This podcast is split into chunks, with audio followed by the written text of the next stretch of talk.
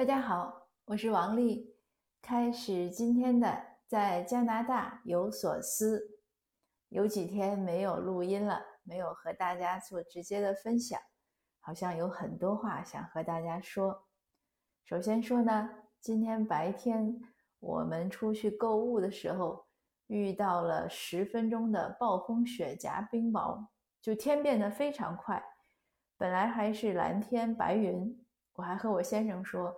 我说春天的脚步近了，我先生就说，我我的天气预报，我的手机上的天气预报显示，明天就有雨，后天就有雪，我就说他抬杠。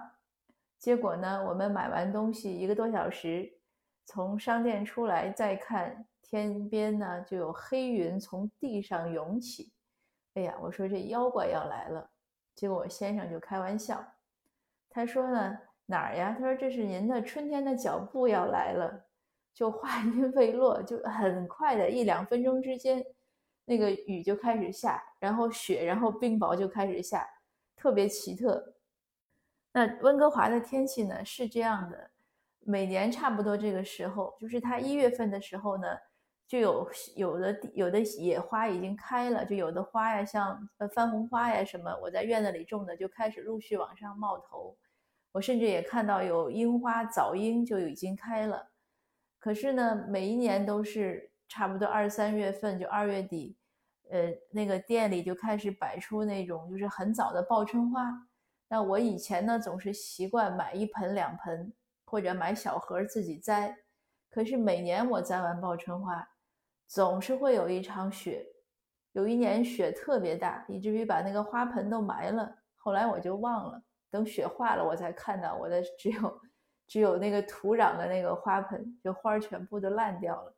所以它的春天呢，确实有的时候那个天气很妖孽。那今天就是这样，后来就瞬间那个雪雪和冰雹大到挡风玻璃都看不清楚，雨刷怎么刷都很模糊。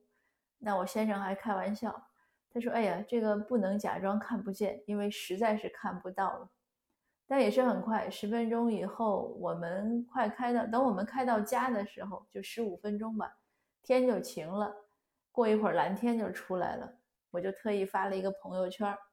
所以，如果您想了解温哥华的天气呢，要对温哥华这个早春的这种天气突变的有一个印象，那它基本上就是会一直下雨，然后晴天下雨晴天到五五月份吧，呃，就有很半年是晴天。然后到九月、十月、十一月以后又开始是雨季，所以它基本上是雨季和旱季两个季节。那另外一个消息呢，想和您分享的就是，呃，我们的那本《成功的背后》包道平回忆录，呃，在有声书在喜马拉雅播呢，今天呢播的是大结局。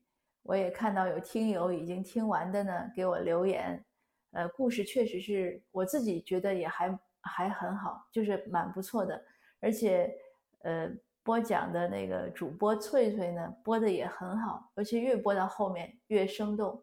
我听他播那个鬼故事的时候，我都觉得听得毛骨悚然，尽管是我自己写的。大家如果要听呢，你不要在我这个专辑里找，你要去有声书那个专辑搜一下《成功的背后》包道平回忆录。或者搜一下主主播翠翠，可能也应该能搜搜到。要他是在另外一个专辑，但是呢，呃，不管怎么说，呃，虽然故事今天是播完了，可是我们的人生还在继续。呃，包道平先生呢，也还继续在不懈的努力和奋斗。希望也许再过十年，可以更新一下他后面的故事。因为现在写到的是七十二集。当时我们排就是讲了一些之后排大纲呢，我是想排到八十八集，但是没有那么多了，就很多写的写的就合并了，或者觉得没有必要写就没写了。那后来我们就开玩笑说说再过十年呢，也许可以更新到八十八集。就人生呢总是有很多意外和惊喜嘛。那我今天想分享的呢，是我今天早晨也是从一个新闻听到了一些感想。因为我们这边疫情呢还是比较严重，现在疫苗才开始逐渐打，在打老年人八十岁以上。我早晨听到的新闻呢，就是应应该是魁省啊或者安省一个呃，一个壮年男子吧，他是看起来应该是白人，就是西人，呃，四四五十岁。记者采访他呢，因为他妈妈终于可以轮到打疫苗了。他给我很感动的地方呢，就是他说到这个盼望疫苗的心情，说着说着他就突然哭了。他说：“我去年，他就说他自己，他说去年我过的是非常的压抑和紧张，因为我既要考虑到我妈妈要出来散步呀，呃，要有一些。”体育锻炼就是一些活动啊，要照顾她的呃生活起居啊。但是我又特别特别担心，非常担心他感染了，就是 COVID-19 感染了感染了新冠病毒。那他说到这儿的时候就哭了。当时他一哭呢，我也很震惊。我就想到什么呢？其实这个我已经不是第一次知道了，就是我们有的时候会讲说，哎，华人很孝顺。呃，印象中呢，白人呢是家庭观念很淡的，他们只会顾及自己的小孩和和配偶，对父母呢考虑的少。但是当我真的来到加拿大之后呢，我觉得不是那样。当然了，确实有一些家庭关系是很疏离的。以前我的分享中也讲过，就是孩子小的时候，父母就遗弃了，突然就搬家了，或者就把孩子送走了。呃，也有很多离婚的，因为离婚率也蛮高。呃，也有很多孩子大了就不知所踪的，就浪迹天涯，和父母也很少联系。不过呢，我也看到很多就是父母和就是子成年子女对父母非常照顾。我不止一次的看到成年子女帮父母去邮局取东西啊，去商店取东西啊，去取药呀，就是或者寄东西啊。然后在大的超市里面，我也不止一次的看到成年子女呢陪着父母，或者是推着父母的轮椅，帮父母和父母一起购物。但是我以前也有分享讲过，就是他们和父母购物呢，和我们华人和父母购物是不一样的。据我观察呢，我们华人的老人如果出来和子女购物呢，也就是看看，就不表态，就是跟着逛逛街而已。可是我看到白人的那些就是老头老太太被推着呢，他是要发言的，他是要表态的，呃，他要说他要这个要那个，孩子就去给他拿过来。当然，我也见到更多的是他们付账的时候呢，是老年人自己付付款，他有他有钱有卡。呃，我也见过有就是成年子女替父母付账之后呢，那个父母很很开心的那个状态。这个可能和经济独立也有关系，因为他这边老年人呢，他养老金啊什么相对来说比较充裕，而且关键是医疗有保险，所以他的这种经济压力就会小。呃，我想强调的呢，就是说他们虽然经济上是独立的，但是子女对父母的这种陪伴呀、照顾呀、爱护啊，是和我们华人是一样的。那我有一个呃白人朋友、西人朋友。嗯，他呢也是这样。我认识他有几年了。我刚认识他的时候，就是他让我认识到，白人和父母的关系其实也是可以和我们华人和父母的关系那样一样好。他是他们家的老小，所以他最大的那个孩那个哥哥呢，可能比他要大十岁、十二岁。那他五十多岁，他妈妈可能八十多岁。当时有一次我给他打电话，因为我们是当时是工作搭档。我打电话跟他说事情，哎，他说他在开车，他要去就几百公里远的地方，他们家在那儿有一个 summer house，就是一个度假屋。因为大冬天圣诞节前，我说你去那儿干嘛？这么冷的天。